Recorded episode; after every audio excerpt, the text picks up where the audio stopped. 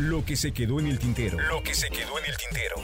Con Víctor Hugo Sánchez. 30 años de memorias y recuerdos del mundo del espectáculo.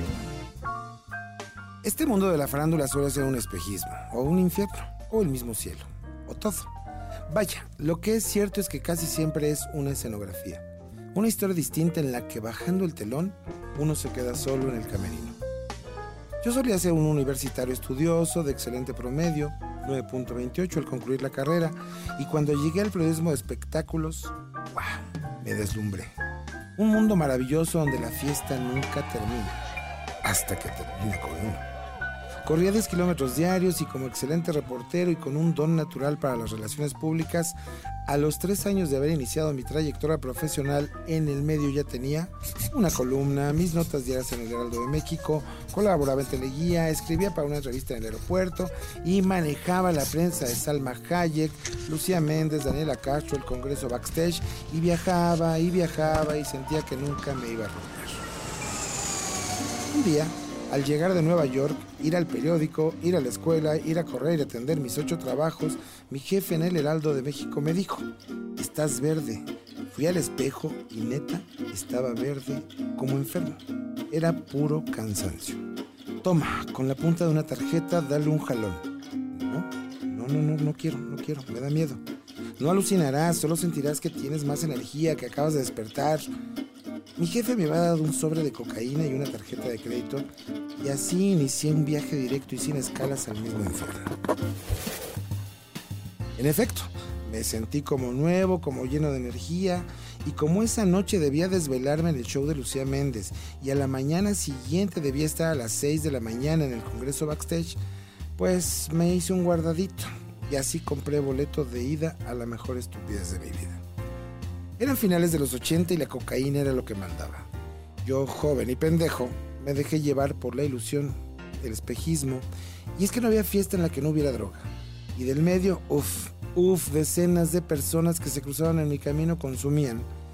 Y aunque se suponía que era un secreto, era inevitable no balconearse, no darse a conocer, porque como enfermos uno se espejea, se identifica, ves a alguien y por señas, por lenguaje corporal, uno se delata, ¿sabes? Este es igual que yo pero más atascado. Como en todo vicio, uno no se da cuenta hasta que ya está las manitas llenas de estiércol y aún así, crees que puedes controlar, que tú decides, que tú mandas. Para mí, y no es justificación, simplemente así fue, veía la droga como un pase a las grandes ligas, a los grandes eventos, porque los artistas que estaban en la cúspide de su grandeza casi todos le metían. Llegabas a una fiesta con Lupita D'Alessio, en aquel entonces casada con un flautista, y apenas entrabas, beso, abrazo y el consabido, dejé un regalito en el baño, está debajo del tapete. Y todo era, a partir de ahí, locura, locura. Una noche en el Teatro Blanquita fui a ver a José José y antes de iniciar siquiera la función me mandó llamar, me pasó al camerino y ahí me metió un sobre en la bolsa del traje y me dijo, aguas mi hermano, es una piedra Tienes que secarla y después molerla. Es de lo mejor que hay. Su madre, doña Margarita, ahí presente, sin saber ni sospechar, quizá creyendo que el príncipe me había dado dinero, dijo, ¿piedras? Pues yo también quiero que me agarres a rocazos, hijito. Ah, qué vaciada ruquita, dijo José José. Y todos reímos. Así eran mis días, mis noches, creyendo que eso debía ser, que consumir me llevaría a las grandes ligas. Artistas, deportistas, periodistas, políticos, todos al parecer todos le hacían a la droga. Una madrugada, casi a las 7 de la mañana, estando en una fiesta en un bar con unos cantantes, llegaron Paco Stanley y Mario Besares, ahogados, vomitados sobre sus ropas, hinchados de alcohol, pidiendo ayuda. No a mí, sino a los cantantes cuyos nombres me reservo por mera precaución.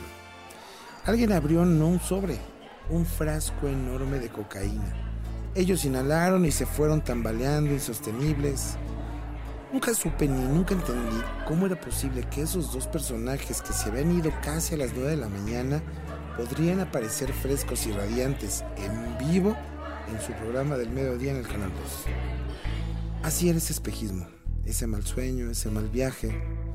Comediantes como Tony Flores, actores y actrices como Sergio Sánchez, hermano de Blanca Sánchez y esposo de Isaura Espinosa, cantantes como Enrique Guzmán, productores como Juan Osorio, del que me siento hermanado en la salud emocional de la que ahora gozamos, empresarios, managers. Los 80 y los 90 fueron puro polvo, pura fiesta, pura mentira. Había llegado ya a la cima de mi carrera profesional al conquistar el puesto de jefe de prensa de Televisa, cuando me encontraba en mi punto más álgido del consumo. Había pasado de un gramo a la semana a la estúpida cantidad de dos gramos diarios. Y me había casado y era padre de una hija. El consumo no frenaba, no tenía fin. Un día, como todo lo que se construye mal, mi matrimonio se fue al carajo y al carajo mandé yo todo y pedí en Televisa que me corrieran, que me liquidaran y aceptaron. Y lo peor es que con mi liquidación venía una carta. El señor fulano de tal puede reintegrarse a su puesto el lunes siguiente con el mismo sueldo, con las mismas condiciones de trabajo. Firma Emilio Azcárraga. Para alguien enfermo como yo, eso fue detonante. No estaba preparado para triunfar ni para ser exitoso. No.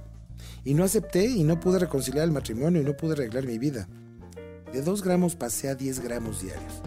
Ya sin chamba, sin amigos, sin un puesto que me respaldara, sin matrimonio y sin hija me dejé ir directo a la antesala del infierno, donde ardí tres años más, hasta quedar hecho, paradójicamente, polvo. Hace casi 18 años de esto, y en el camino pude encontrar y reencontrarme gracias a que conocí a un loco llamado Leonardo Stenberg, quien gracias a su curso de contraanálisis me hizo el mejor regalo de toda mi vida. Pero esa, si me permiten, será otra historia. Lo que se quedó en el tintero. Lo que se quedó en el tintero. Con Víctor Hugo Sánchez. 30 años de memorias y recuerdos del mundo del espectáculo.